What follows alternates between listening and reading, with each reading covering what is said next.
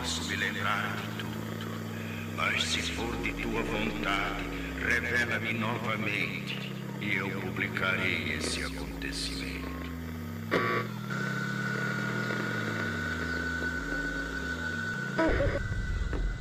No livro do Apocalipse, Deus revelou os ais e as pragas que hão de vir. Essa voz gutural que você acabou de ouvir abre o curta-metragem Amor Só de Mãe, um clássico contemporâneo do cinema brasileiro lançado em 2003. O filme é dirigido por Denison Ramalho, cineasta gaúcho, com quem eu converso neste episódio do Saco de Ossos.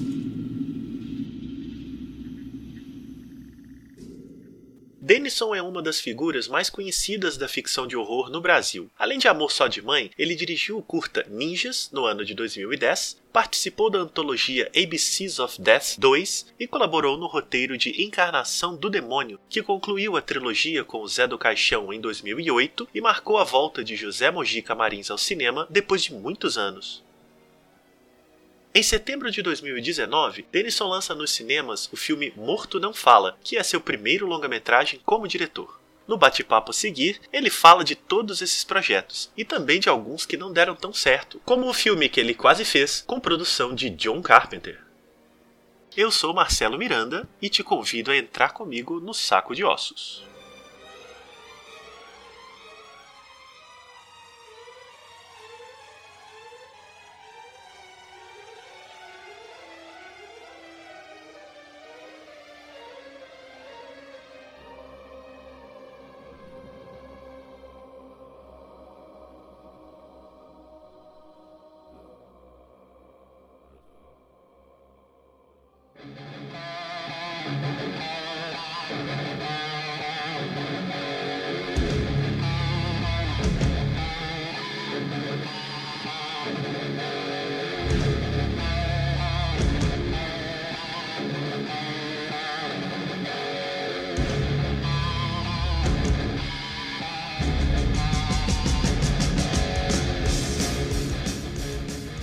Bem, a gente está aqui no Saco de Ossos com o Denison Ramalho, que vai estrear o primeiro longa-metragem Morto Não Fala em setembro no Brasil. Tudo bem, Denison?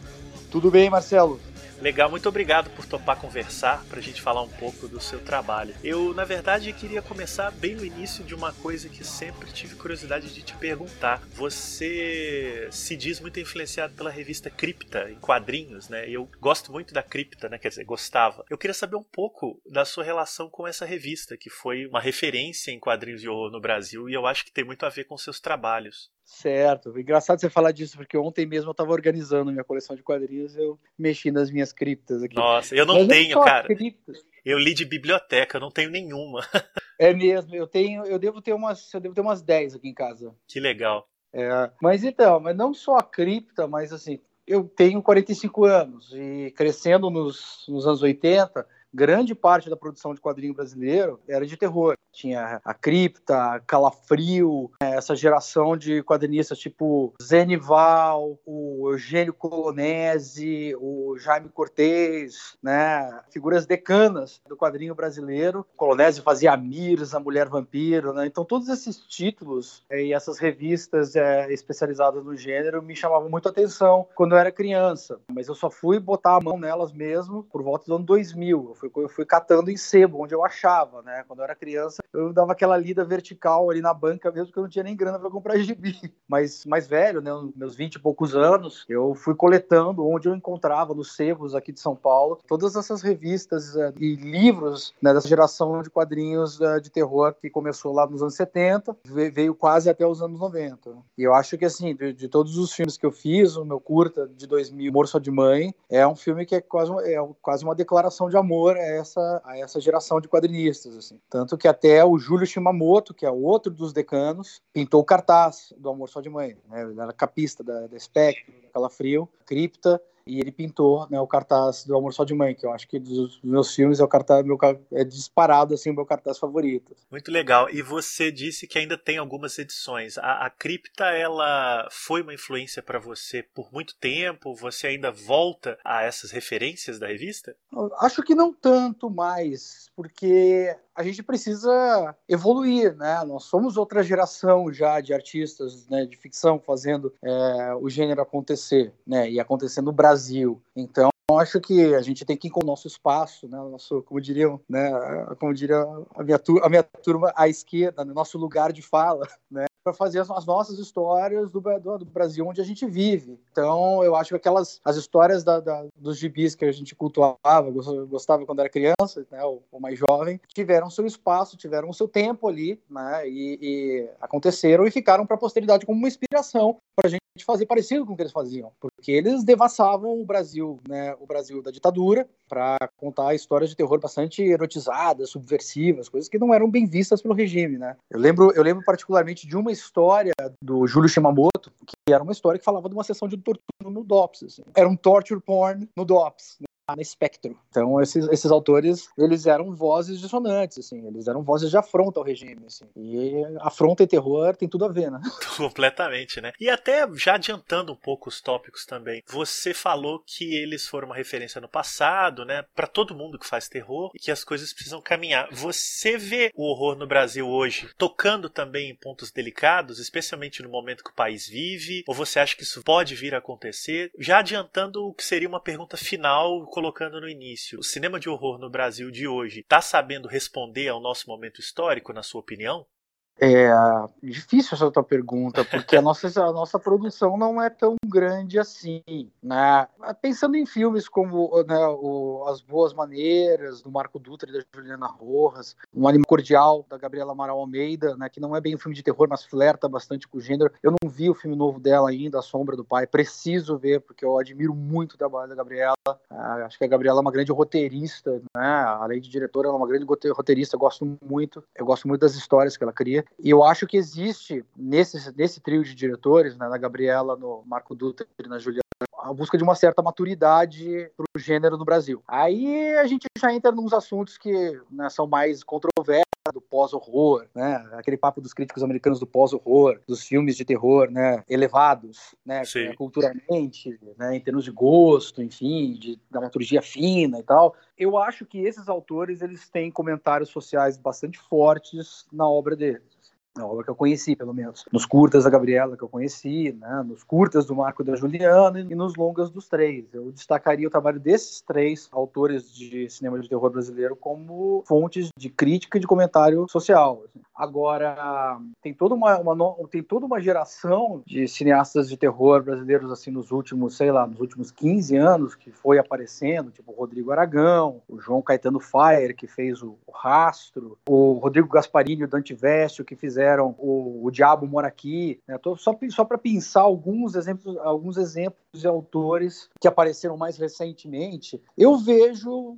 o Marcos de Brito também, era outro nome que eu esqueci de falar. Eu vejo nos trabalhos desses colegas mais uma vontade de fazer um cinema de terror bastante vivo, bastante pulsante, mas uh, um pouco mais né, direcionado ao entretenimento mesmo, assim, né? Falando do Brasil, falando da, da, né, das nossas cores locais aqui, das nossas cores regionais, principalmente no cinema do, do Rodrigo Aragão, mas eu não sinto uma, uma, uma vontade de alfinetar questões sociais, questões sociais, questões políticas, políticas, enfim, questões religiosas. Então eu acho que o cinema brasileiro ainda, fantástico de terror brasileiro, ainda precisa encontrar essa voz política mesmo, porque, bom, sempre quando a gente pensa, a gente pensa político, né? Então, uh, é impossível pensar sem pensar político. Mesmo o cidadão que chega e diz que ele é apolítico, eu não acredito nisso, assim, né? Você sempre tem, você sempre traz consigo, né, o seu repertório de, de crenças e convicções, enfim, as coisas que você faz, quaisquer que sejam. Eu acho que no, no cinema também acontece isso, e no cinema de terror também, mesmo o mais, sabe, com todo o respeito, assim, descerebrado cinema de terror feito, né? Você sempre vai encontrar traços das crenças de quem fez esses filmes. E eu acho que a gente está vivendo um momento bastante delicado culturalmente do Brasil e que todo o cinema precisa se mobilizar agora para a gente eh, se entender como sociedade, como civilização, vencer esse momento através da subversão,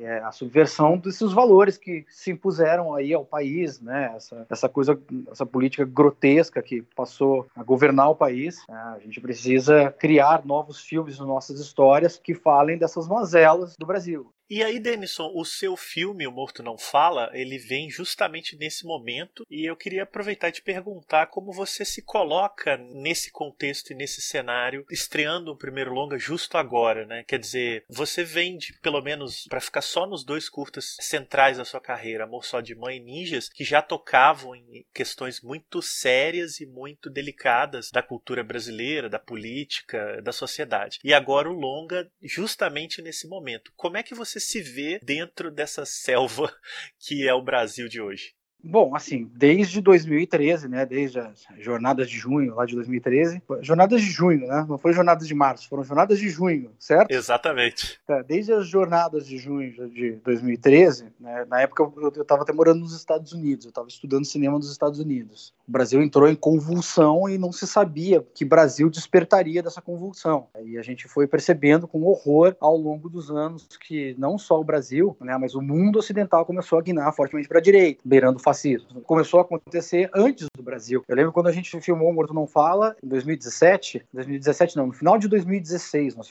filmamos Morto Não Fala, outubro e novembro. Eu lembro que o Trump ganhou a eleição presidencial americana e isso foi sentido no set, né, porque éramos uma equipe né, de pessoas, 90% das pessoas que estavam ali eram pessoas da indústria cultural, né, da indústria cultural de Porto Alegre, no caso, né, que é a cidade onde eu cresci e tal, né, né? onde eu aprendi a ser gente, onde eu aprendi a pensar político. Na nossa equipe, quase todos éramos eleitores de esquerda. Crescemos né, numa Porto Alegre né, administrada pelo PT, enfim. Houve um certo clima de mortificação, assim, puxa, cara, o Trump venceu, quase como um agouro, assim, né? O que, o que vai acontecer por aqui? E, de fato, né, né, o Brasil foi, foi se desdobrando, né, um novo Brasil foi aparecendo aí nas redes sociais que a gente de uma certa forma desconfiava que existia, né, mas essa, essa, essa desconfiança se tornou uma certeza né, e, um, e um horror. Agora, se você me perguntar, ah, você já estava percebendo isso? A gente confirmou com horror, né? Veio confirmando nos últimos anos que existia esse Brasil, é, esse Brasil que remoía os seus ódios da porta para dentro de casa. E agora esses ódios com as redes sociais, né, estão da, da porta para fora, estão tomando conta do país. E a gente se apercebeu disso. Eu falei tudo isso agora só para recuperar meu raciocínio, que é o seguinte: se você me perguntar, né, quando você fez Morto Não Fala, você desconfiava disso e você já quis fazer alguma espécie de manifesto com o teu filme, quando você fala de certos aspectos doentios do homem médio brasileiro, das periferias, enfim, vou te dizer que talvez um pouco, porque eu sempre quis falar do Brasil nos meus filmes tirando o meu primeiro curta-metragem lá de 1998, um filme de vampiro chamado Nocturno, que era mais um esforço de um garoto para querer entender a linguagem de videoclipe, assim, né? Era para mim é, é, isso, é uma, uma, homenagem ao Tetsu do, do Shinya Tsukamoto, um garoto que ouvia Marilyn Manson, que ouvia Ministry, que curtia esse tipo de música, esse tipo de estética industrial. Eu fiz aquele curtinha-metragem lá em 2016 e ele era só isso mesmo, aprender e praticar a estética do videoclipe, junto com né, uma homenagem a filmes, de, a filmes mais modern, modernosos de terror que eu gostava, tipo o Tetsu, do, do, do Tsukamoto, que eu ainda amo. O filme é de 98, né? Sim, mas a partir do Almoço de Mãe, houve sim uma vontade minha de falar de aspectos que me incomodavam acerca da sociedade brasileira, principalmente a, a religião. Eu tenho um problema muito sério com religião organizada e tenho dez vezes mais um problema e um ódio profundo das religiões organizadas no Brasil. Sim. Né, principalmente esse crescimento absurdo do evangelicalismo no Brasil, do neopentecostalismo principalmente, essas religiões que se proliferam na periferia, esses cultos, essas igrejas que funcionam mais como negócios do que como locais de adoração e, e de enriquecimento espiritual. Isso mexe muito comigo. Eu tive uma formação evangélica numa igreja um pouco mais tradicional, né, meus pais são evangélicos, enfim, mas quando eu alcancei né, a maioridade, a minha consciência, descobri que eu era agnóstico, enfim, eu, eu me afastei da me afastei da vida religiosa, me, me afastei, se tornou um assunto meio tabu entre eu e minha família. Não se fala muito de religião porque eles sabem que eu não curto, né? Mas os meus filmes eles são eles são sim manifestos antirreligiosos fortes. Assim. Então, Amor Só de Mãe falava bastante disso, né? Um catolicismo que eu fui pesquisar no interior de São Paulo, um certo catolicismo fanático, mórbido, né? O altar da mãe, a mãe do Amor Só de Mãe, né? O altarzinho dela com a Nossa Senhora da cabeça, segurando uma cabeça decepada, né? Eu lembro que eu fui pro interior de São Paulo, pro, pro litoral sul de São Paulo pesquisar locações, eu passava por igrejas em cidadezinhas pequenas, onde tinha umas coisas de ex-votos, enfim, toda uma manipulação dos desejos da boa fé das pessoas, Aí eu fiz uma curta, o Ninjas também, que era quase um, um assalto à religião, ao neopentecostalismo. O meu curta, o J is for Jesus, né, J de Jesus, da coletânea do ABCs of Death 2, né, aquele longo em episódios, em que eu estava completamente ultrajado com as declarações do Marco Feliciano sobre cura gay, que não me revoltou profundamente. Eu tinha oportunidade de fazer um curta, eu falei, cara, eu vou fazer um curta de terror que vai, vai ser a minha resposta né, minha resposta é fórmula de, de, fábula a esse descalabro que esse cara tá falando. E acho que o, e o Morto Não Fala também tem um tanto disso, tem um tanto de, de, de, crítica à religião. Eu diria que esse é um assunto que é um fio condutor da minha obra, assim. Né, desde o primeiro curta-metragem, até o, o, o curta-metragem Descerebrado dos Vampiros, em 98, também tinha aspectos antirreligiosos bem latentes, assim. Interessante isso. Eu não sabia da sua história pessoal com o evangelismo. Eu, eu, achava que era, digamos, uma raiva que você tinha construído pela ficção, mas tem um fator pessoal que está respondido nos filmes, né? Sim, sim, tem um fator pessoal que é, é um pouco de é um pouco de uma criação também. claro. Mal, mal, criação, mal criação, não de má criação, Isso, muito bem exa criado. Exatamente, é. é. Eu adoro os meus pais, eu amo os meus pais, a gente se dá muito bem e tal, enfim, mas tem essa coisa mal criada que também é foi um pouco insuflada em mim por outros canais, por outros gostos artísticos. Tipo, eu sou um cara que fui criado ouvindo heavy metal, assim, desde que eu me conheço por gente, eu sou metaleiro, assim, e sou. Tô usando uma camisa do Venom nesse momento aqui com. É, e heavy metal, quanto mais iconoclasta, quanto mais blasfemo, mais eu gosto. Assim. Então, a coisa do black metal também, o black metal, a estética do black metal é uma coisa que me atrai bastante, entendeu? Então, isso também me, me impulsiona, assim, né? Eu converso com pares meus artisticamente ao, ao redor do mundo quando eu escuto os discos de black metal, né? Quando eu entro em contato com esse universo, eu me sinto falando com pares, assim, e aí eu tento fazer isso em filme, porque eu não sou músico, né? Jesus Christ,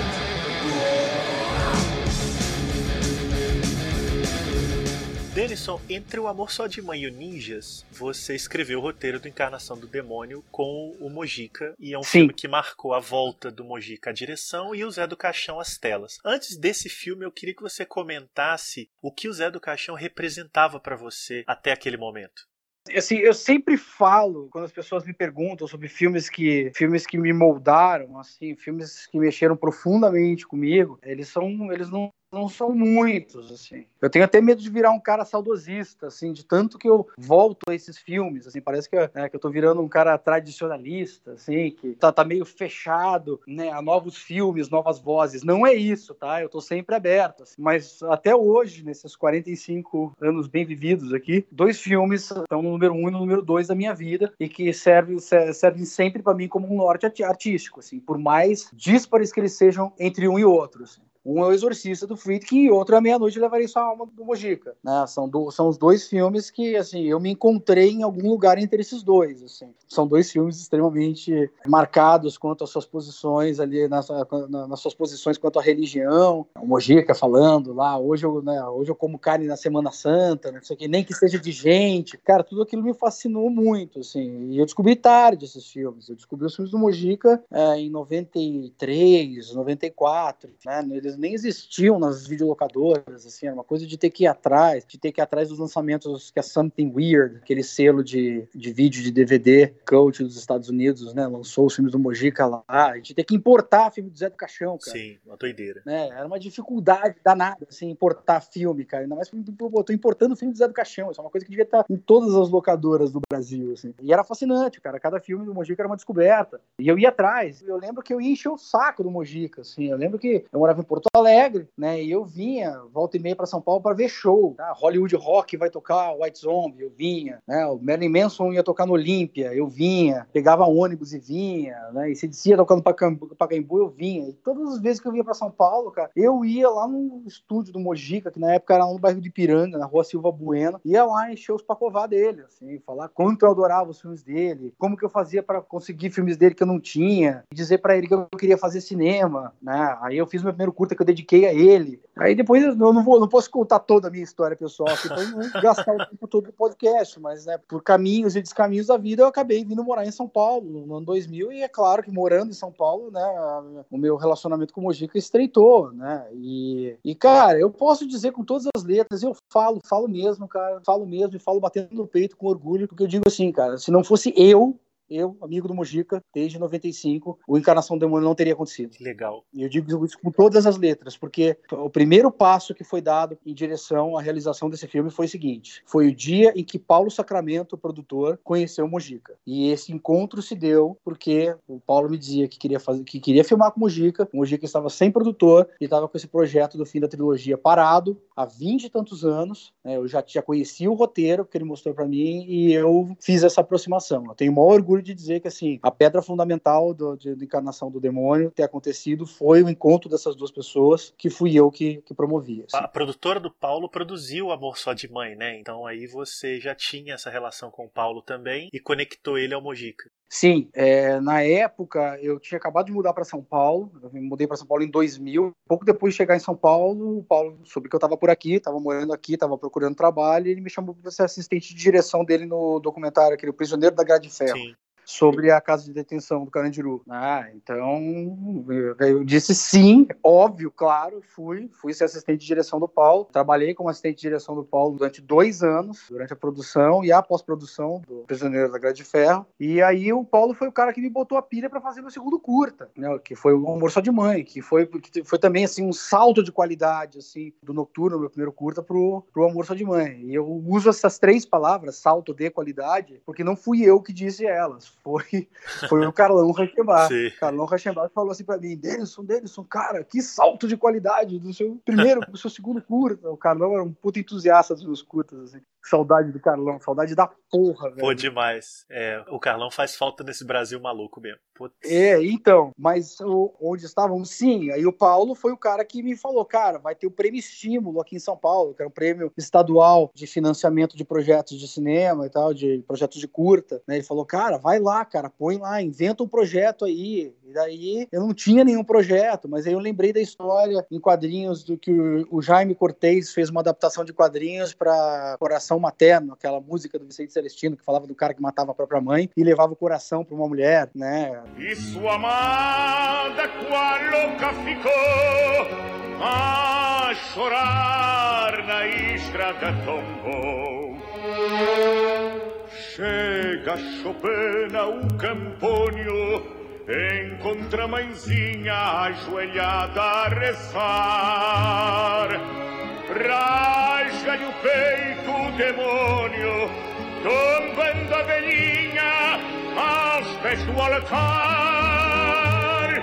Tira do peito sangrando da velha mãezinha o pobre coração e volta.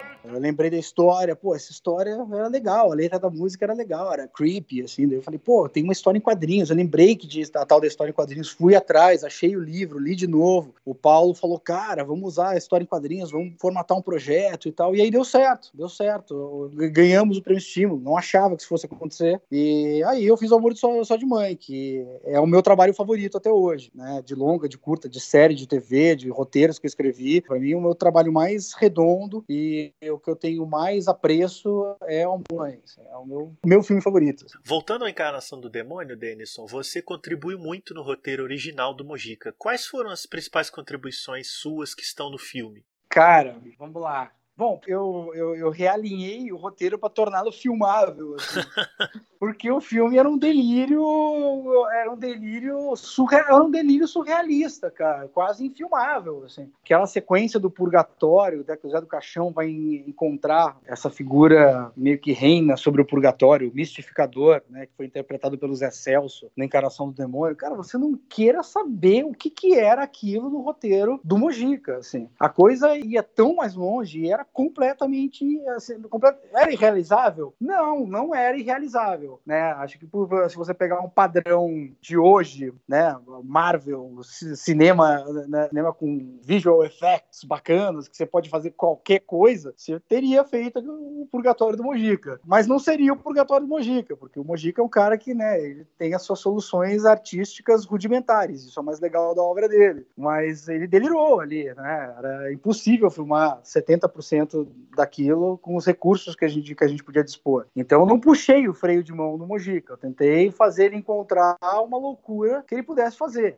Algumas, algumas vezes eu fui criticado por isso. Falando, pô, você tá assim, nesse momento aqui, você tá puxando meu freio de mão. Vamos fazer um pouquinho diferente. Eu falei, tá, tudo bem. Diferente o quanto? Ah, assim. Eu falei, tá, assim dá para fazer. Né? Assim dá para fazer, né? com, com a grana que a gente tem, com os, recursos, né? com os recursos pessoal, o time de efeitos especiais, assim dá certo. Então o Mojica foi encontrando seu limi, os seus limites, né, né para ele chegar até eles, até o máximo de onde ele podia delirar. Então, acho que eu ajudei ele a entender um pouco a realidade das coisas para poder fazer, senão o filme não sairia do papel, né? Segundo, Zé do Caixão velho versus Zé do Caixão jovem. Né? Encarnação do Demônio foi um projeto que foi escrito para ser feito é, em 1970, né? 69 e 70. Né? O A Meia-Noite da Variação é de 63, o Essa Noite Encarnei do Seu Cadáver é de 68, e ele já queria fazer a terceira parte da trilogia do Zé do Caixão ali, 69 e 70. Pô, ele só foi fazer quando ele tinha 72 anos. Então a gente teve que adaptar toda a história, porque o Mojica não era mais aquele jovem ator atlético que se jogava nos barrancos fazia o diabo como ele fazia nos filmes dele. E aí também a gente procurou entender como que seria uma, uma a história do Zé do Caixão contada num setting urbano, né? contada na cidade de São Paulo, ao invés de cidadezinhas do interior. A gente queria testar isso e a gente convenceu o Mojica a fazer isso. Como um personagem como o Zé do Caixão circula e se entende com São Paulo, né? a grande cidade de São Paulo. São Paulo estava nos primeiros roteiros de Encarnação do Demônio, esses que o Mojica escreveu sozinho. Das trevas surge o oculto. O ventre imperfeito gesta maior criação. Um ser que desconheça qualquer limite. Apenas força e fulgor, ímpeto e desejo. A perfeição suprema em meio ao caos. Excesso que surge do completo vazio, para além de qualquer dor ou loucura. Mais alto que Deus, mais baixo que Satã. Poderosa, indômita, impiedosa, lasciva, livre. É preciso gerar esta criança, forjá-la na continuidade de meu sangue.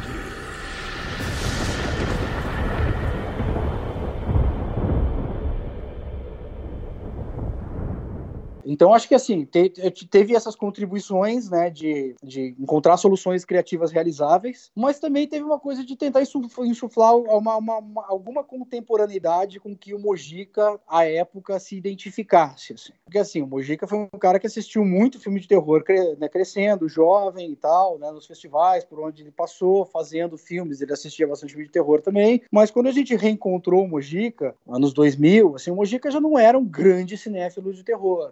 Então, eu, eu quis mostrar muita coisa para ele, né? Eu mostrei os filmes do Takashi Miike, os quadrinhos do Lourenço Butarelli, né? Até, sei lá, filmes, filmes que ele sabia que existia, mas que ele nunca tinha visto, tipo, sei lá, Canibal Holocausto. Então, a gente, a gente foi destrinchando né, o universo do, do filme de horror dos anos 80 80 para cá, que o Mojica conhecia pouca coisa, assim. Conhecia Fred Krueger, conhecia Alien, né? Mas ele, ele andava desconectado do gênero. Assim. Então foi, foi importante isso também. E aí, né, vieram as acusações dos críticos de que a gente estava com encarnação do demônio, a gente fez um torture porn. E eu não vou dizer que a gente não fez um pouco mesmo. Fez sim, cara, porque, cara, a gente é, é exploitation na cara dura, assim. Eu já falei isso em algumas entrevistas e 20 e, e quantos anos depois, cara? 11 anos depois eu digo de novo, assim, cara. Nós somos exploitation na cara dura. Assim. Isso não era exatamente uma acusação ao filme, não deveria ser, né? É, porque apontavam isso como se isso fosse um demérito do filme, sendo que a proposta do Encarnação sempre foi essa de chocar também, de provocar esse incômodo, né? Olha, Pablo Vilaça pensa diferente, hein? é, cara. Pablo Vilaça ficou uma arara com a gente, cara. Mas é que assim, algumas coisas aconteceram em Encarnação do Demônio que não seriam mais possíveis hoje, porque ilegais. Né? O, o, o, Renato Blaski, que é um artista de storyboard, com quem eu tenho uma proximidade muito grande, um dos meus melhores amigos e tal, a gente se conheceu fazendo os storyboards do, do Encarnação do Demônio. Quando a gente fala, sei lá, da, das cenas que envolviam os bichinhos, né? Os bichinhos que serviram ao cinema e se foram nesse filme, ele falava assim, ó Hell Awaits, né? Tem aquele disco do Slayer, né? Falou, ó, oh, Denison, é, a cena do porco lá, ó, Hell Awaits. A cena das baratinhas lá, que as baratinhas morreram, Hell Awaits. Eu, pô, vou rir, né? Hell Awaits mesmo. Mas uh, isso não aconteceria hoje, não. Isso não aconteceria de jeito nenhum, que é você botar uma atriz dentro de um porco, do, do, dentro de uma carcaça de porco, não rola. Né? Tem a história da Baby Barata. Não sei se você já ouviu a história da Baby Barata. Conte.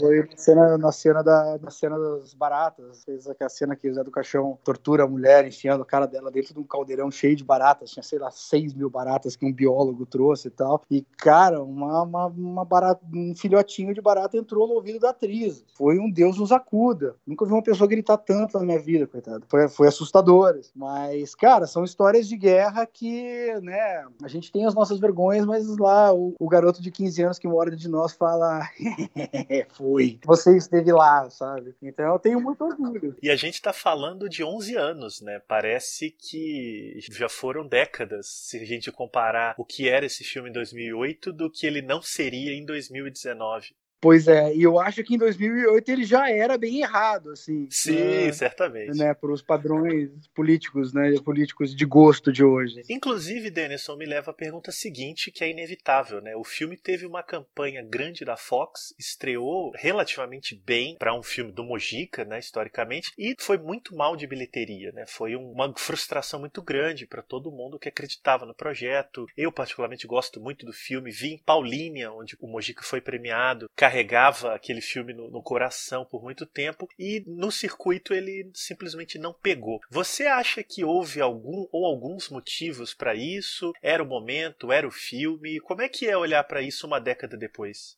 Cara, foi uma desilusão mesmo, assim. Eu, eu sou um cara muito pessimista, tá? Eu sou um cara muito pessimista mesmo. Acho que é uma forma de me blindar quando as coisas acontecem. Tipo, ah, eu disse para você, Denison, ó, eu te falei, Denison. Eu nunca tive grandes ilusões de que Encarnação do Demônio seria um, um sucesso de bilheteria. Assim. Eu acho que esse tipo de filme, né? Bom, para começar, que a gente não teve um lançamento tão bem estruturado em todas as praças e capitais do Brasil. Assim. Segundo, que o Mojica enfrentou todos os preconceitos, né? Que o senso comum do brasileiro médio sempre teve contra ele, assim, né? E que o cinema de, de, de terror brasileiro sempre enfrenta. Que é tipo, ah, o brasileiro tentando fazer filme de terror, ha, ha, ha, né? Vamos ver que merda que vai sair. É, existe esse preconceito que o brasileiro tem contra o seu cinema e o cinema de terror não escapa dele. Né? Eu acho que é o único o gênero que é tratado com um pouco de respeito pelo público no Brasil é a comédia, assim. ou o filme de arte. Graças a Deus pelo filme de arte. Né? Ele tem pouca bilheteria, mas ele tem um público que assiste aqueles filmes com amor e fala daqueles filmes com amor e gera o boca a boca, enfim. Né? Mas o terror é um gênero muito bastardo no Brasil. Então, o cinema de terror é uma anomalia e no Brasil ele é mais anomalia ainda, porque as pessoas eh, percebem o cinema de terror como uma coisa que não deveria estar acontecendo no Brasil. Brasil. Assim.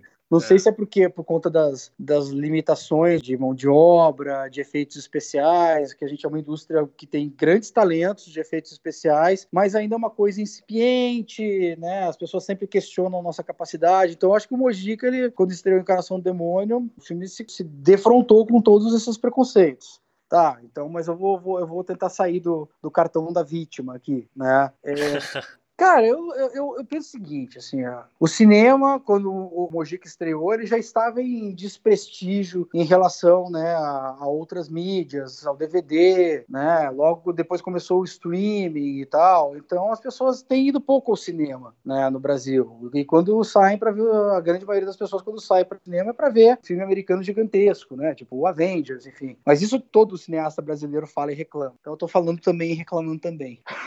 É justo, mas, e é justo. É, mas o que assim, mas um, um, filme como Encarnação do Demônio, assim como os outros filmes do Mojica, e eu espero que muitos filmes da minha geração, ou desses filmes rarefeitos e curtas que foram feitos, eu acho que, cara, eles têm uma grande chance de, no, no futuro, serem redescobertos pela sua ousadia, pelo seu atrevimento. Assim. Eu acho que o Mojica teve essa, sobre, essa sobrevida, essa redescoberta aquela que ele teve nos anos 90 pelos americanos e tal, Coffin Joe, enfim, isso tudo aconteceu aconteceu porque, cara, ele, ele era uma figura anômala no seu país, que fez filmes muito provocadores. O brasileiro não é chegado a artes provocadoras. Assim, né? Não é. Não é, só você pensar na exposição do Queer Museum que aconteceu em Porto Alegre, ou como as pessoas ficam chocadas quando elas entram no pavilhão do Miguel Rio Branco, da Adriana Varejão em Inhotim. O Brasil não é um país afeito a artes provocadoras. Assim. E o Mojica sempre foi um provocador.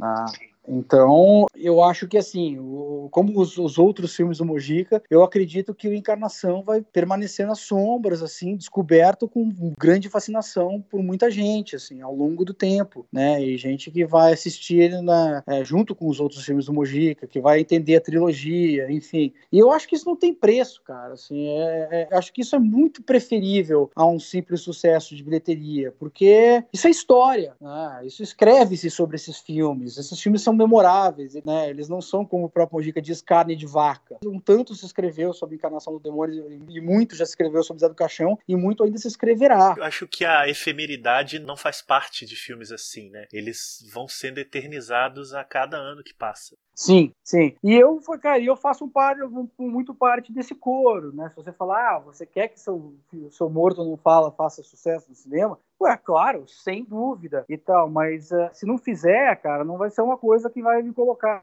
me fazer tomar frontal no dia seguinte, assim. O que eu espero realmente é que né, o, o, o Morto Não Fala encontre o seu público interessado, o mundo afora, e o meu desejo é que ele seja lembrado. Assim, daqui a 20 anos, fale-se sobre esse filme brasileiro estranho que foi feito e tal. Tomara que façamos sucesso, mas para mim é mais importante essa, esse tipo de longevidade do culto. Assim. Tomara que que eu vire um objeto de culto, né, como são os filmes do Mojica. Assim. É, e eu acho que como são os seus curtas também. Acho que você deve ter consciência disso, de que o Amor Só de Mãe, especialmente, né, abre um paradigma paradigma ali que é justamente uma espécie de transição entre o Mojica que tinha ficado nos anos 70 e um hiato de um tipo de horror que foi reconfigurado no seu curta.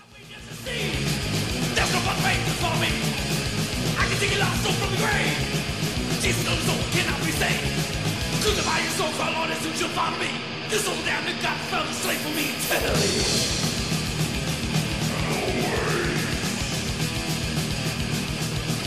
Mas eu queria, na verdade, agora, Denison, falar um pouquinho do seu período nos Estados Unidos. Por algum tempo, o seu nome foi associado a um projeto com o John Carpenter, o The Hell Within. E eu queria saber o que foi esse projeto e o que aconteceu com ele.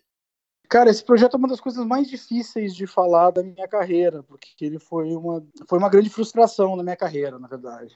É, eu vou tentar manter a história curta, porque a história desse projeto é muito longa. Foram 11 anos, durante 11 anos se tentou fazer esse filme. Quando o Amor Só de Mãe foi lançado e, e, fez uma carreira bem bacana em festivais, o pessoal daquela, daquela agência de vendas é, de cinema internacional, Wild Bunch, lá de Paris. Hoje esses caras se tornaram grandes produtores, além de agentes de vendas. Eles, eles mostraram o, Amor Só de Mãe para um produtor suíço baseado em Los Angeles. É um cara que estava morando em Los Angeles há muito tempo, egresso de uma escola de cinema prestigiada, começando a produzir os seus primeiros longas. E ele assistiu o Amor Só de Mãe e ele falou: Cara, eu quero fazer o filme desse cara. E ele me procurou para juntos desenvolvermos uma história de terror que acontecesse no Brasil, mas que fosse um filme de língua inglesa. Eu desenvolvi os primeiros as primeiras versões desse roteiro, The Hell Within, por muito tempo tentou se financiar esse filme, mas não saiu do chão. Assim. Eu não sei se por falta de empenho do, desse produtor ou se era porque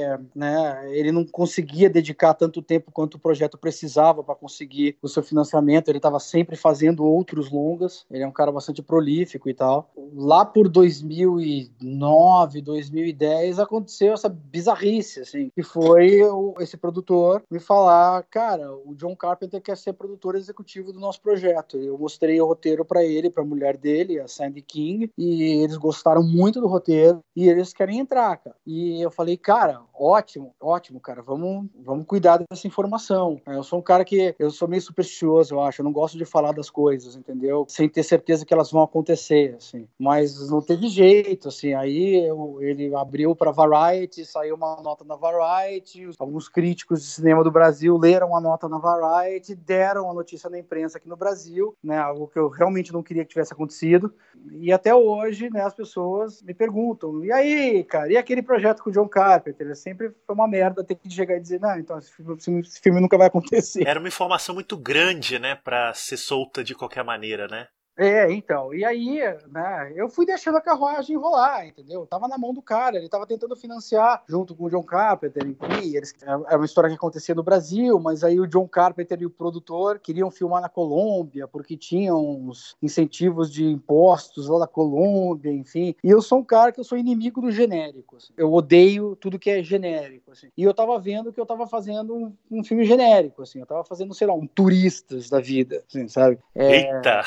É, porque é aquele negócio, né? Vai daí o, o, o, produtor não ficou contente com como eu queria que o roteiro fosse, já mandou para um roteirista americano que já escreveu uma versão dele, e essa versão foi aprovada, mas ela era genérica. Então não era um projeto que eu que eu, que eu tava feliz. Eu tinha esperança de quando o filme fosse acontecer que eu ia conseguir trazer uma certa lógica, né, regional para a história e eu ia conseguir reverter, né, esses generalismos assim, em nome de uma verdade, né, de história acontecer no Brasil. E até trazer de volta a história para o Brasil. Eles acabaram se desentendendo lá, esse produtor, John Carpenter, acabaram se principalmente a mulher dele era muito contra o que o produtor queria fazer. Eles acabaram saindo do projeto. Curiosamente, cara, né, a, a, a, coisa fica ainda mais bizarra quando em 2014 o, esse produtor chega e fala para mim, olha, cara, tem alguém que está querendo entrar de produtor executivo do projeto. Eu falei, oh, quem é? É o Slash do Guns N' Roses.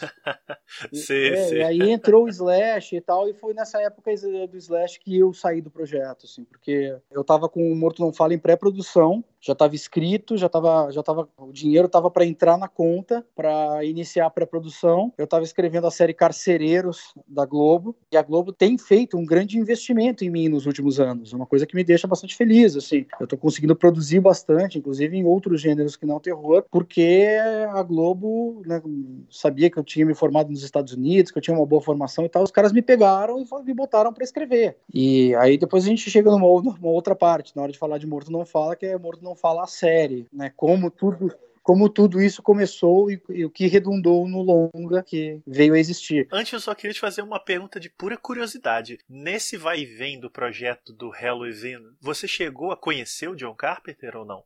Eu nunca conheci o John Carpenter, mas eu, eu troquei e-mails, poucos e-mails com ele. É um cara, ele é um cara que ele não, ele não fala, cara, assim, ele é monossilábico. Assim. E, não, ele, é, ele é durão, né?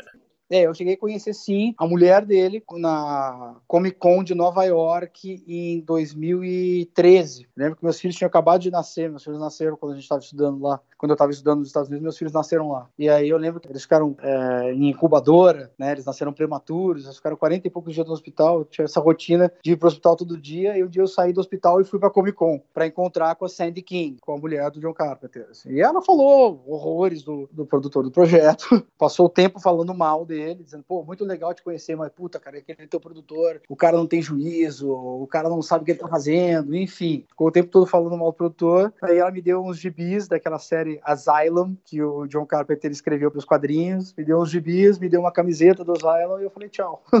Maravilha. Então esse foi o mais próximo é... que eu cheguei do John Carpenter, foi na, na esposa dele, na série de King.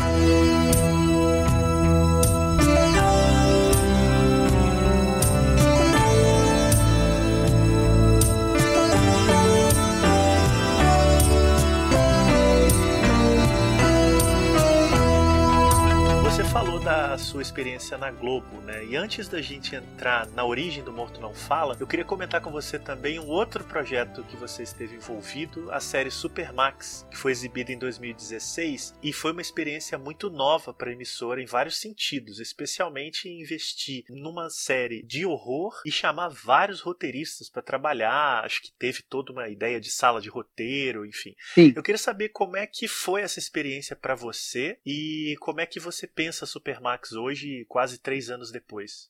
É, cara, Supermax, assim, eu, eu preciso admitir que eu não, não, sou um super fã do resultado final. Assim. Como eu te disse, eu sou um inimigo do genérico. E, e eu acho que muitas soluções dramatúrgicas do que foram para tela foram genéricas. Eu acho que a gente tinha um diretor tecnicamente muito, dois diretores muito capacitados tecnicamente para fazer a série, né, que é o Zé Eduardo Belmonte e o José Alvarenga Júnior. Mas o Belmonte até tinha tido um flerte com o terror, porque ele tinha, ele tinha filmado um longa de terror que ele nunca terminou. Eu tenho esperança de que eu vá ver esse filme ainda, um filme chamado Aurora, que inclusive o roteiro é de um cara que eu considero hoje dos melhores roteiristas de cinema fantástico em atividade no Brasil, que é o Fernando Tosti, que é, foi diretor do Rio Fan, primeiro festival de cinema fantástico que teve no Rio de Janeiro, né? Um cara e muito legal. figura, né? Grande entendedor do gênero, muito, cara, é conhecimento enciclopédico ali, assim. Eu coloco ele junto a, a caras tipo Carlos Primati, assim, são caras que conhecem filigranas do cinema de terror, tem um conhecimento assim capilar, né, de movimentos e anos e tendências, né, e subgêneros, enfim, é um cara que eu, admiro muito o tamanho do conhecimento e eu tive a honra de ler os roteiros do cara e descobrir, cara, esse cara escreve muito bem. E eu posso falar isso porque eu sou roteirista, entendeu? Eu sei como é complexo você fazer um, um roteiro que as pessoas virem, a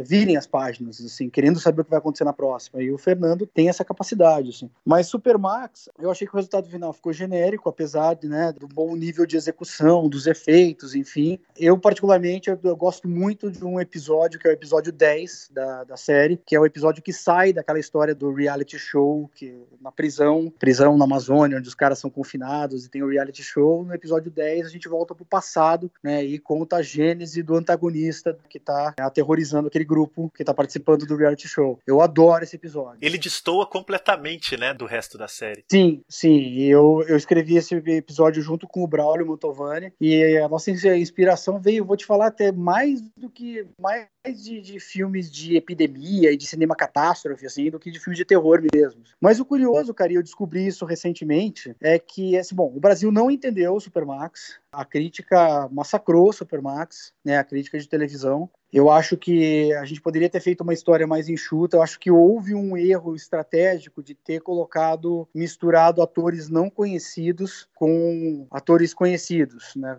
Ter colocado lá a Cleo Pires e a Mariana Ximenes no meio de um monte de rostos desconhecidos, porque eu acho que isso arruinou a, a brincadeira de que era um reality show. No momento que você vê a Cleo Pires e a Mariana Ximenes, você fala, não, cara, não, isso não, não, não é um reality show. E eu acho que fazia parte do, do charme dessa história parecer que era um reality show. Ah, mas aí sucumbimos às exigências, né? O Star System brasileiro, colocamos ator, duas atrizes conhecidas lá e eu acho que infelizmente isso passou uma rasteira assim, né, na dramaturgia acho que uh, tem um tanto de violência gratuita ali também, né? Eu amo filmar violência, né? Eu amo filmar violência. Só que, cara, eu acho que a violência tem que estar inserida na dramaturgia, assim, né? Tem que estar envolvida em causas e consequências ali. E eu acho que houve um excesso ali de, cara, vamos, vamos, vamos provocar, assim, vamos, vamos ver o quanto a Globo, a Globo deixa a gente fazer, sabe? E por essas e por outras, eu acho que o resultado final ficou genérico. Assim. It was red behind your eyes. You're young and it was summer. Morto Não Fala, ele surgiu no embalo do Supermax, antes ou depois? Cronologicamente, quando é que aparece a ideia? Te pediram um conteúdo para uma série, você apresentou, enfim, em que momento isso acontece? Cara, isso aconteceu bem antes do Supermax. Bem antes. Ah, bem antes. É. O que aconteceu foi o seguinte, assim, eu sou cria da, uma, eu sou uma cria profissional de uma produtora do Sul, da Casa de Cinema de Porto Alegre. Tá? É uma produtora que é encabeçada por hoje dois casais, na época eram três. São seis pessoas é, chave na história do cinema feito no sul do país, assim, que é o Carlos Gerbasi, cineasta, e a esposa dele, a Luciana Tomasi, né? a Ana Luísa Azevedo, cineasta, Gibasis Brasil, diretor e montador, Nora Goulart, que é a produtora de Morto Não Fala, e Jorge Furtado. Essas seis pessoas formavam a Casa de Cinema de Porto Alegre, que foi uma produtora que né, formou toda uma geração de cineastas nos anos 80 e nos anos 90. Gente que passou, que trabalhou com eles, né, se formou profissionalmente e se realizou e está na indústria. Eu comecei muito, muito jovenzinho lá, 19, 20 anos, trabalhando em curtas metragens deles. Eles lembravam de mim com carinho, né? Mas aí eu me mudei de Porto Alegre, me mudei para São Paulo e anos depois acabei indo para os Estados Unidos estudar cinema com uma bolsa. E no meu último ano lá, também bem perto da época em que meus filhos nasceram, em 2013, a Nora Goulart, sócia da Casa de Cinema, produtora, me procurou e falou: Olha, Denison, você pra gente é o cara do terror no Brasil. A gente não tem muito conhecimento, a gente não faz filmes com esse perfil, mas o mercado de séries está se abrindo no Brasil a gente tem sido procurado por emissoras de TV a cabo pertencentes a grupos de mídia estrangeiros que estão em atividade aqui no Brasil, que estão com operações aqui no Brasil, e esses dois canais estrangeiros aí falaram: olha, a gente quer fazer uma série de terror no Brasil, porque a gente fez pesquisa de público, descobrimos que a gente tem um público masculino grande, né, e eles gostam de filme de ação, de filme de terror, queremos fazer alguma coisa de terror. Você sabe de alguém que tem uma ideia, uma série de terror? Aí a, a Nora me abriu essa situação toda, e eu lá em Nova York falei: olha, Nora, eu não tenho um, eu não tenho uma série para te oferecer, uma ideia de série para te oferecer nesse momento. O que eu tenho é um, um conto, né? Um conto que tem um personagem fascinante que eu acho que renderia uma série, que é um cara que trabalha no IML que fala com os mortos, né? E que ele é um cara que coloca uma maldição em movimento. Ele usa os segredos do, dos mortos para fins escusos, né? E aí ele coloca uma maldição em movimento contra si. E a Nora falou: Ah, gostei da ideia, gostei do que eu ouvi, tá? Vamos ler o conto e tal. Leram o conto, enfim, falaram: Cara, vamos escrever o piloto. Aí eu escrevi, eu escrevi o, episódio piloto, né? Que basicamente eu adaptava o, o, conto, só o conto. E é engraçado, porque essa adaptação desse conto já, é, já é o segundo trabalho que eu,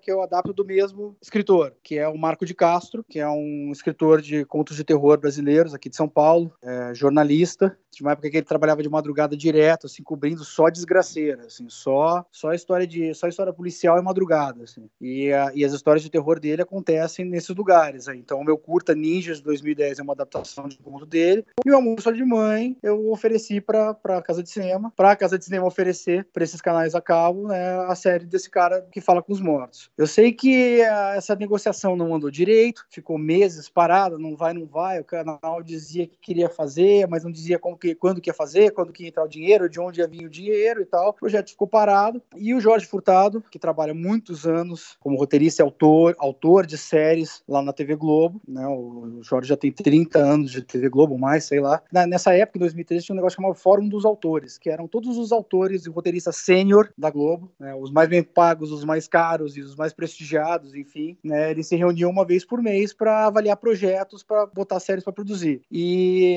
um dia, o Guel Arraes, que era o cara que coordenava o fórum, chegou e falou: Olha, gente, o que, que a gente não tem aqui nesses projetos que a gente está avaliando? Por exemplo, sei lá, a gente podia fazer uma coisa mais de cinema fantástico, uma coisa de terror, talvez. Alguém aí tem alguma ideia de uma série de terror e tal? Aí o Jorge levantou a mão. Falou: Olha, cara, a gente tem uma ideia assim para uma série de terror, já tem um, um, piloto escrito aqui, vocês querem ler? E aí, na reunião seguinte do fórum, o, o roteiro de Morto Não Fala foi lido e todo mundo gostou muito. E aí a Globo me procurou, através da Casa de Cinema, me fizeram uma oferta para escrever Morto Não Fala série. Nisso eu estava me mudando dos Estados Unidos de volta para o Brasil. Eu já saí de Nova York empregado pela Globo, contratado pela Globo. Cheguei no Brasil e cheguei no Brasil, a Globo me colocou, me pareou com uma, uma roteirista que é uma colaboradora e amiga íntima minha, Cláudia Juvan, que se tornou né, minha grande colaboradora, parceira, querida. Inclusive nós estamos escrevendo uma série juntos agora. Não é de terror, tá? Mas uh, essa não é de terror. Infelizmente, não é de terror. Mas é uma série incrível, assim, um, é um drama, é um drama bastante interessante, assim.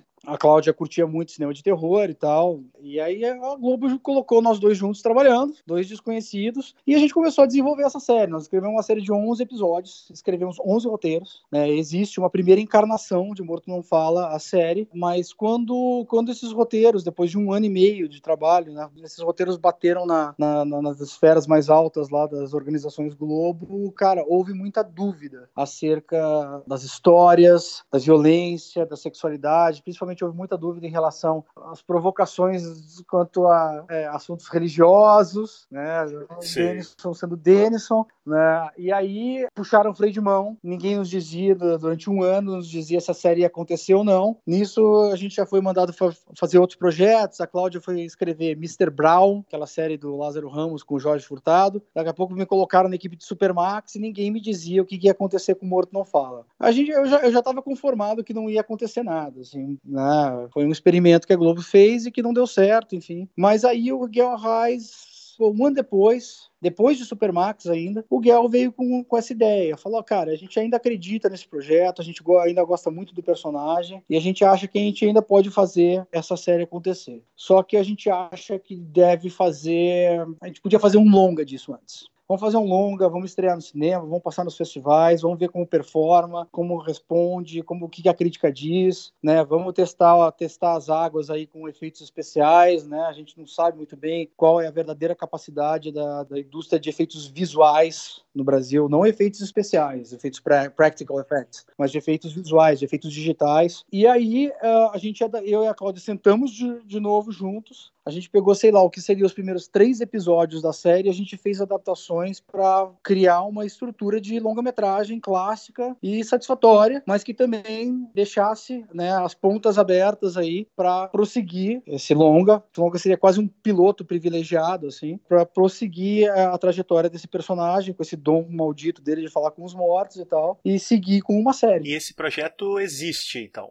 Esse projeto existe, tá? Mas nesse momento ele não é uma prioridade da Globo. Assim. Até porque não se sabe se é um projeto para Globo aberta ou se é um projeto para o Globoplay. Né? Outras séries andaram na fila antes da gente, né? inclusive essa em que eu estou agora. E a Nora, nossa produtora, ela tem muita, muito trânsito lá dentro da Globo e ela me diz: essa série vai acontecer. Né? Vai demorar o seu tempo aí até a Globo né, encontrar o nosso lugar ali dentro, mas ela vai acontecer. Eu faço votos que aconteça mesmo, mas ela vai, se ela acontecer, ela vai ser totalmente reformulada. Assim, aqueles primeiros 11 episódios, aquela a primeira encarnação da série, tudo mudou muito com o longa. Então a gente precisa de novo pegar o fio da meada e, e recomeçar a escrita de, sei lá, de uns oito episódios a partir do longa.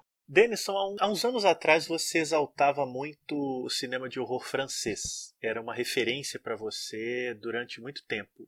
Passaram-se os anos e eu queria saber hoje, no cenário mundial de horror, o que, que tem chamado a sua atenção. Certo. Cara, deixa eu dar uma pensada com calma aqui. Acho que isso passa um pouco, principalmente para a temporada de festivais que eu fiz com o Morto Não Fala, de filmes que, que eu curti, que me impressionaram, assim. Bom, New Wave of French Extremity, dos anos 2000 e pouco, da segunda metade dos Martyrs, Frontiers, os filmes do Gaspar Noé, né? Esses filmes fazem muito a minha cabeça. Assim. Haute Tension, não sei se você gosta Tension, do Aja. Eu gosto, mas eu acho o filme de terror um pouco mais classicão, assim, é um slasher, slasherzão clássico, assim. Tem uma puxadinha de tapete no final ali, mas na prática é um slasherzão clássico, assim. Dessa fase, o seu favorito é qual? Cara, é Mártires, cara. Mártires. Ah, Mártires é demais. É, Mártires. Mártires Irreversível seria o segundo, assim. Sim, eu lembro que a época era, eu tinha muita fascinação por onde o Mártires chegou e que, né, e que história foi aquela. Eu tenho pesadelos com uma... Cara, eu juro, assim, eu tenho pesadelos às vezes que eu, eu sei de onde vieram, e vieram de Mártires, assim. Sim. É, eu, tenho, eu tenho certos pesadelos, certas visões em pesadelos que me remetem a imagens de Mártires, assim. E principalmente imagens meio religiosas que são mostradas no Mártires, assim. Eu, cara, é até uma pena, porque eu quase, quase conheci o Pascal Logier ano passado no, no Festival Motel X lá em Lisboa, e ele ficou doente e não veio, porque ele ia dar uma masterclass lá, cara. Eu, eu tava contando as horas pra essa masterclass, ele ficou doente e não veio. Assim. E aí também, depois de um impacto de um filme desses, até pensar no contemporâneo também fica difícil, porque é um filme que ainda povoa os seus pesadelos. Olha, cara, de filmes mais recentes, que já nem são tão recentes assim, cara, eu, eu tenho curtido alguns filmes que vieram da Suécia, né? O Let the Right One In foi um filme muito importante. Na época do Ninjas, ele influenciou bastante algumas atmosferas, moods, é, iluminações, escolhas de lentes pro Ninjas, assim. Que mais? Esse filme Border, que tá passando no cinema agora aqui em São Paulo, também é um filme sueco, um filme do Ali Abassi, que é um diretor que eu não conhecia. Já parte por uma coisa mais de fábula, assim, mas também acho bem legal. E assim, se você perguntar se você curte o cinema do James Wan, eu falei, cara, eu curto o cinema do James Wan, porque, cara, são filmes de terror competentes, classicões, funcionam, né? Mas, tipo, pô, eu não piro cabeção com os filmes de James Wan. Eu falo isso porque tem muita gente que me compara com o Morto Não Fala, assim, tipo, uma tentativa de fazer James Wan no Brasil, assim. É, Poxa. E de uma certa forma, eu, eu, acho isso elogioso, porque James Wan é um cara que realiza muito bem seus filmes de terror ali, né? Mas por outro lado, também ele é, ele é um certo, ele é um diluidor, ele não é um inventor. É, eu costumo pensar o cinema do James Wan muito como um trem fantasma, assim, é. que você anda no carrinho, ele vai te dando sustos, vira uma curva, você termina e segue a vida no parque.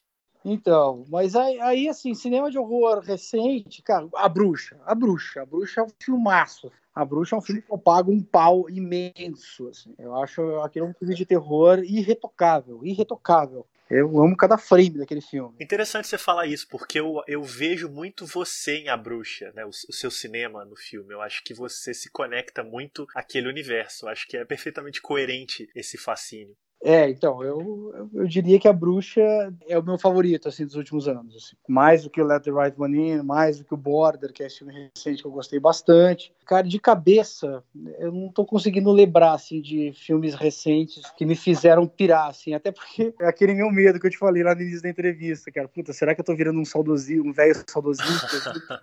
não, não vai acontecer, tá? Você revê muito filme? Cara, revejo o filme pra caramba. Revejo obsessivamente. Olha só. é, o Exorcista eu já devo ter visto umas 40 vezes, pelo menos. Eu conheço, assim, Shot by The Devils é outro. The Devils, cara, The Devils, é, Sargento Getúlio, do Hermano Pena, é, Iracema, uma Transamazônica, do Jorge Baudelaire, são, são filmes que eu revejo direto, assim. The Thing, eu vejo, eu revejo bastante também. Suspira, eu revejo bastante. Inferno, eu revejo bastante. E aí, para fechar, Denison, depois de Morto Não Fala e do seu seus trabalhos na TV, tem algum projeto de cinema, de filme a ser cometido pelo Denison Ramalho? Algum filme em vista, algum trabalho fora dos seus da televisão? Como é que estão as perspectivas? Então, tem sim. É importante falar um pouco de Morto Não Fala em relação a esses dois projetos. Assim. Eu acho que o Morto Não Fala foi um projeto que foi um projeto negociado, foi um projeto comissionado, foi um projeto que a Globo pediu para mim e me pediu muito cuidado, quão longe eu gostaria de ir com as coisas, né? Sempre com uma, uma baliza, uma baliza deles. Assim, um cara de 16 anos tem que poder ver esse filme, senão a gente vai perder dinheiro. Né? Então isso, isso já, já me colocou um, um limite que eu entendi, eu aceitei e mesmo assim assim, eu tentava sempre ir o mais longe possível. Quando o pessoal lá da Globo assistia os cortes do Morto Não Fala, dava um medinho, assim, tipo, puta, vai ter isso mesmo. E eu tinha que dar uma convencida no pessoal. Mas sim, eu entreguei um filme que um cara de 16 anos pode ver. Os meus próximos projetos, eu tenho dois projetos de longa. Um já, já, já, tá, já tá escrito, tá desenvolvido, mas tem, tá sem dinheiro ainda. E o outro eu vou começar a escrever e é uma adaptação. O primeiro eu posso falar um pouco mais, é um projeto chamado Cruz das Almas, que é um projeto que eu escrevi quando eu era aluno lá da, da Columbia University em Nova York, foi meu roteiro de tese, e é uma história que tem um certo parentesco com Amor Só de Mãe, porque é uma história de Kimbanda, é uma história de uma maldição colocada em movimento por uma protagonista frustrada, uma pessoa muito emocionalmente dependente, que mexe com, com Kimbanda, com feitiçaria, né, e acaba fazendo acordos com uma entidade enganosa que descobre-se depois é uma entidade insalubre, assim, uma entidade, uma entidade né, como se diz na, na Kimbanda, né, na bruxaria de Kimbanda e tal, é uma entidade que trabalha para matar. Então ela estava procurando uma coisa, acabou encontrando outra, né, e aí a história e a vida dessa mulher da família dela se torna um caos violento, é uma história de obsessão sexual, e quando você fala dos Exu, você fala que eles filmes é, dos Exus de esquerda, né? Não os Exus da Umbanda, né? os Exus, os Eguns, né? Os, as almas errantes, né? Que se passam por entidades, dizem que eles são espíritos obsessores, né? E acho que é, é, isso é um pouco a tônica da história. É a história de uma mulher que acabou incrustando um espírito obsessor na família dela, e aí toda uma desintegração começa ali, morte, obsessão sexual, enfim, violência entre os membros da família, uma coisa brutal. Assim. E o outro projeto que eu tenho é uma adaptação. Acabei de comprar os direitos das próprias economias, minguadas economias. Eu peguei no meu próprio bolso, porque eu comprei, fiz um option é, dos direitos de adaptação. Não posso falar muito por questão de contrato, mas eu me, eu me limito a dizer que eu estou com os direitos nesse momento da HQ, da graphic novel de terror mais apavorante já produzida em solo brasileiro, na minha opinião. É uma, é uma graphic novel recente, de um autor talentosíssimo, pouco conhecido ainda, e que virá a ficar bem conhecido, porque ele vai publicar outra graphic novel de terror ainda esse ano, e eu estou trabalhando nesse projeto. E é um projeto também que mexe muito com essa coisa da religião, assim, um projeto muito provocador. Mas você não pode falar nem qual é a HQ. Não, não posso falar. Não ah. posso falar. É, é, é, é, segredo, é segredo de contrato. A gente daqui a alguns meses a gente vai poder falar. Mas nesse momento, por questões da, da editora e tal, eu não posso falar. Mas, é... Mas já foi publicada. Já, já foi publicada, assim, foi publicada ah, okay. cerca de uns três, dois anos atrás, uh, cerca de dois anos. Mas uh, esses dois projetos, produtores com quem eu tenho conversado, é a primeira pergunta que eles fazem, assim, mas, pô, será que a Globo não entraria nesse aí? Porque você tá lá na Globo e tal. E eu falei, olha, cara, julgar pelo Morto Não Fala, não sei se a Globo vai entrar, porque nesse aqui, ou esse filme vai ser produzido desse jeito e vai ser extremo assim, né, ou eu prefiro ficar sentado em cima dele e ninguém fazer. Tenho negociado nesses termos, cara. Esse aqui é outra coisa, é para né, é para outros públicos. É, é, um filme que provavelmente né, vai fazer o seu barulho mais fora do Brasil do que no Brasil. Né? Tinha um investimento seu também, né? Você trabalhou os direitos. Sim, sim, tem isso também. Mas eu acho que o importante é que assim, eu preciso me reconectar com o cinema de terror extremo. Eu não considero Morto Não Fala um filme de terror extremo. Eu acho ele uma história sobrenatural, de terror, de entretenimento, né, muito bem concebida, realizada, né, e que vai fazer o seu trabalho emocional nas pessoas. Assim. Agora eu quero ir mais na direção do que eu fiz nos meus curtas-metragens, no Amor Só de Mãe, no Ninjas, principalmente. Né, esses dois curtas são os curtas que eu acho que me representam melhor. E eu quero fazer em longa o que eu fiz nesses curtas. Então, assim, nesse momento, ninguém disse que eu não poderia dizer, né? Mas vou, vou, vou, dizer, nesse momento, hoje, dia 3 de junho de 2019, a data de lançamento de Morto Não Fala nos cinemas é dia 19 de setembro. Espero que não mude. Ela já mudou algumas vezes, são de estratégias para a gente tentar estrear numa banguela desse monte de blockbuster e de filme de super-herói que tem esse ano. Dia 19 de setembro, a gente deve estar estreando, estreando as principais praças aí do Brasil. Apelo a todos os, os ouvintes do Saco de Ossos que vão ver esse filme no cinema em todo o seu tamanho e uh, vocês vão sair ensurdecidos do cinema, porque não, nunca um filme de terror brasileiro, isso eu tenho certeza porque eu vi todos, nunca um filme de terror brasileiro tem um trabalho de áudio tão atroz que nem o do Morton Fala, é animal, então eu recomendo a vocês assistirem esse filme na sala, vai ser uma experiência bacana. E é isso aí, muito feliz também com a repercussão longa nos Estados Unidos, nos Estados Unidos não, no mundo de língua inglesa inglesa. Né? Na semana passada, dia 23 de, de maio, o, o filme estreou no canal Shudder, nos Estados Unidos, no canal de streaming Shudder daquela rede AMC, do Breaking Bad, do Walking Dead, e o filme teve uma recepção incrível, assim, a gente está na homepage, ali, a gente está na, na, na, página principal do serviço de streaming, ali com um banner gigante do, do Morto Não Fala,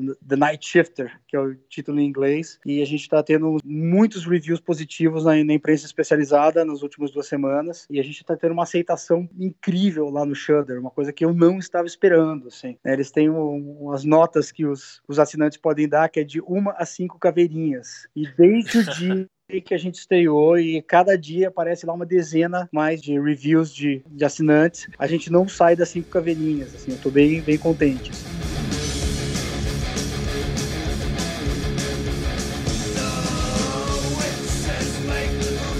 Ah, Denison, muito obrigado então pela conversa. Parabéns aí. Tomara que o filme tenha uma ótima estreia no Brasil e certamente a gente vai voltar a se falar. Sucesso. Tá joia. Obrigado pelo papo aí. Valeu, um abraço.